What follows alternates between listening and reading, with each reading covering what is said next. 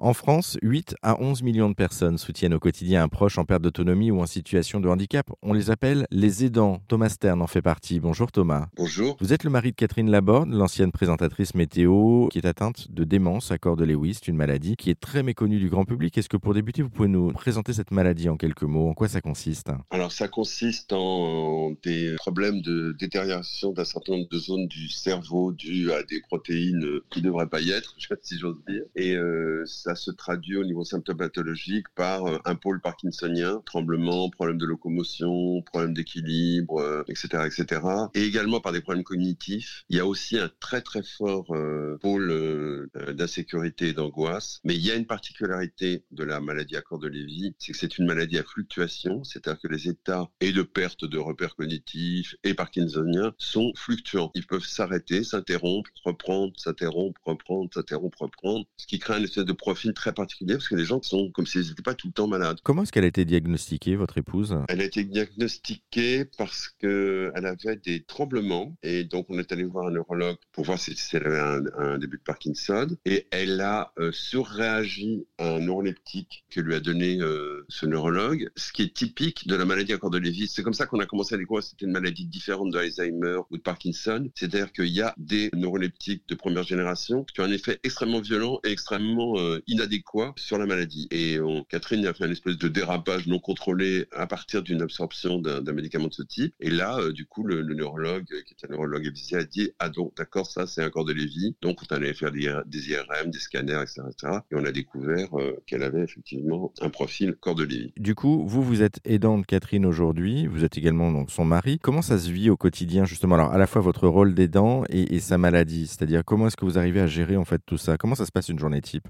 Alors, une journée type, d'abord, euh, ça se passe par un réveil qui est souvent euh, extrêmement difficile de part et d'autre parce que la régularité du sommeil et des, et des différences entre le jour et la nuit chez le malade à corps de Lévy euh, s'atténue. Catherine, elle dort pas mal dans la journée, elle fait pas mal de réveils nocturnes avec déambulation, besoin de se lever, etc., etc., etc. Donc, ça se traduit déjà par des réveils lourds et pour l'un et pour l'autre parce qu'on n'a pas assez dormi, en gros. Et puis, à partir de là, bah, une journée, c'est d'abord, c'est là, là, moi, je commence à être aidé à partir de, 9h30, euh, oui 9h, 9h30, après le petit déjeuner. Une jeune fille qui vient, qui s'occupe d'elle. Et puis après, on va, elle va se balader, euh, on sort, il y a le déjeuner. Vous voyez, enfin la vie, quoi. La vie, euh, le quotidien de la vie, jusqu'au jusqu'au soir. Si possible, on voit des gens, on reçoit des, on reçoit des amis. si pas possible, on les reçoit pas. Et voilà, c'est comme ça qu'on vit. Qu'est-ce qui est le plus difficile, en fait, dans votre rôle d'aidant aujourd'hui? Bah, D'abord, il y a le désarroi sentimental de voir la maladie, de voir quelqu'un souffrir, ce qui n'est pas du tout euh, quelque chose de facile à vivre. Ça, c'est le premier point. Le deuxième point, il y a euh, la perte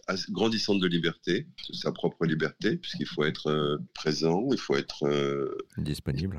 Faut être disponible pour quelqu'un d'autre qui n'a pas forcément des modes de fonctionnement qui sont les vôtres. Puis voilà, et puis après, il faut gérer sa propre angoisse, ses propres, sa propre inclination à la dépression ou pas. Ça, ça pas vraiment comment on est soi-même. Quoi. Quelles sont les qualités, selon vous, à avoir pour être un bon aidant? Qualité, il bah, faut beaucoup de courage, je pense. Il faut beaucoup d'endurance et il faut beaucoup de persévérance. Et je pense qu'il faut un sens moral développé. On s'improvise pas, en fait, euh, aidant, si je comprends bien. Comme disait l'autre, quand elle parlait des femmes, je parle de Simone de Beauvoir. C'est-à-dire quand on n'est pas aidant, on le devient, quoi. Euh, on peut très bien refuser. Hein. Il y a des cas euh, où les gens disent Ah non, moi je le fais pas, démerdez-vous autrement, ou que la famille se démerde, ou trouver un EHPAD, ou. Enfin, c'est une décision, l'aidant. C'est un choix. C'est un choix fondamental. moi, je pense que c'est une expérience intérieure, l'expérience de l'aidant et que euh, il faut l'analyser comme ça. C'est pas une expérience. On a tendance à, tout réfléchir sur le mode fonctionnel. Alors un aidant, à quoi ça sert C'est pas la question. La première question, c'est comment on se décide et comment on se choisit aidant. Il faudrait commencer par là avant de se demander à quoi sert un aidant. Parce qu'après, il sert surtout à un truc, c'est que le problème de la question de. Moi, je me suis aperçu d'un truc. Euh, vous parliez tout, au, début du, des 8 à 11 millions d'aidants. Je me disais, mais pourquoi on les entend si peu les aidants? Alors au début, je me disais parce qu'ils sont courageux, ils serrent les dents, euh, ils sont pas là pour se plaindre. Mais je crois que surtout on les entend très très peu parce qu'on veut pas les entendre. C'est-à-dire qu'en fait, les aidants, leur drame, c'est que c'est pas un problème, c'est une solution. C'est la solution solution que notre société a trouvée pour gérer les problèmes de la perte d'autonomie. Parce qu'il n'y en a pas d'autres. Il n'y en a pas d'autres. Les solutions traditionnelles euh, sont en train de se, se fracturer. Euh, L'État est relativement impotent euh, sur ce, ce, genre de questions. Et donc, la solution, c'est les aidants. Donc, tout ce qu'on leur demande, c'est des aidants pour que tout le monde puisse penser à autre chose. Et ce qui explique peut-être le grand silence des aidants. Effectivement, on ne les entend pas beaucoup, notamment dans, dans, les médias. Est-ce que vous auriez, vous, un ou plusieurs conseils à donner aux personnes, justement, qui souhaiteraient devenir aidants familiaux? D'abord, est-ce qu'ils le souhaitent? C'est-à-dire que ça leur tombe dessus, mais est-ce qu'ils est l'ont souhaité? C'est autre chose. Alors déjà, c'est de l'accepter, qu'on les souhaitait ou pas, s'il y a si besoin, ou si on veut l'accepter, mais c'est de prendre la décision de le devenir. Et à partir de là, de se dire, OK, je suis engagé dans une espèce d'expérience de, la vie qui n'est pas celle à laquelle je suis accoutumé. Et euh, il faut qu'ils apprennent à, dire qu'ils vivent, à se dire qu'ils vivent dans autre chose, qu'ils ont besoin de respiration, qu'ils ont besoin de répit, qu'ils ont besoin de, de, ne pas, euh, comment dirais-je, il y a un grand problème chez les dents, c'est la culpabilité. C'est-à-dire, euh, si je le fais pas, euh, qu'est-ce qui va se passer les, les, dents, il est sans arrêt confronté la culpabilité aussi que lui inspire les pulsions qu'il a aussi de se dire mais il y en a vraiment marre, j'ai envie de me tirer, j'en peux plus, etc., etc. Les aidants, ils sont confrontés à ça aussi, à l'abattement, du découragement, de l'envie de fuir, de plus être dans cette situation. Et tout ça, il faut, il faut qu'ils l'acceptent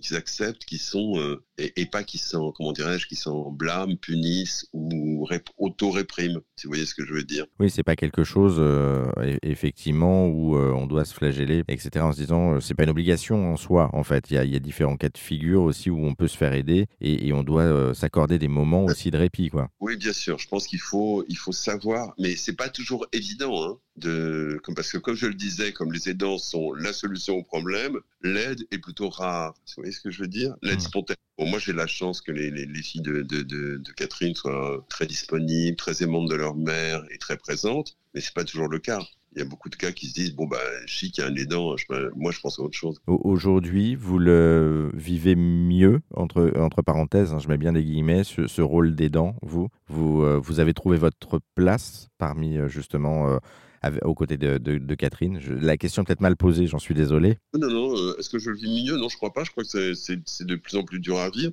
mais j'accepte que de le vivre. Mais ça, c'est sûr. Mmh. Alors, je ne vis pas mieux pour longtemps, mais je le vis, oui. Bon, en tout cas, merci beaucoup Thomas Stern pour ce témoignage, pour cet échange. Euh, ce, ce, rôle d'aidant, on l'a compris, ce n'est pas quelque chose de, de facile. En tout cas, c'est quelque chose euh, qui n'est pas inné, euh, qui s'apprend, qui se, avec lequel on, on se familiarise au, au, fur et à mesure.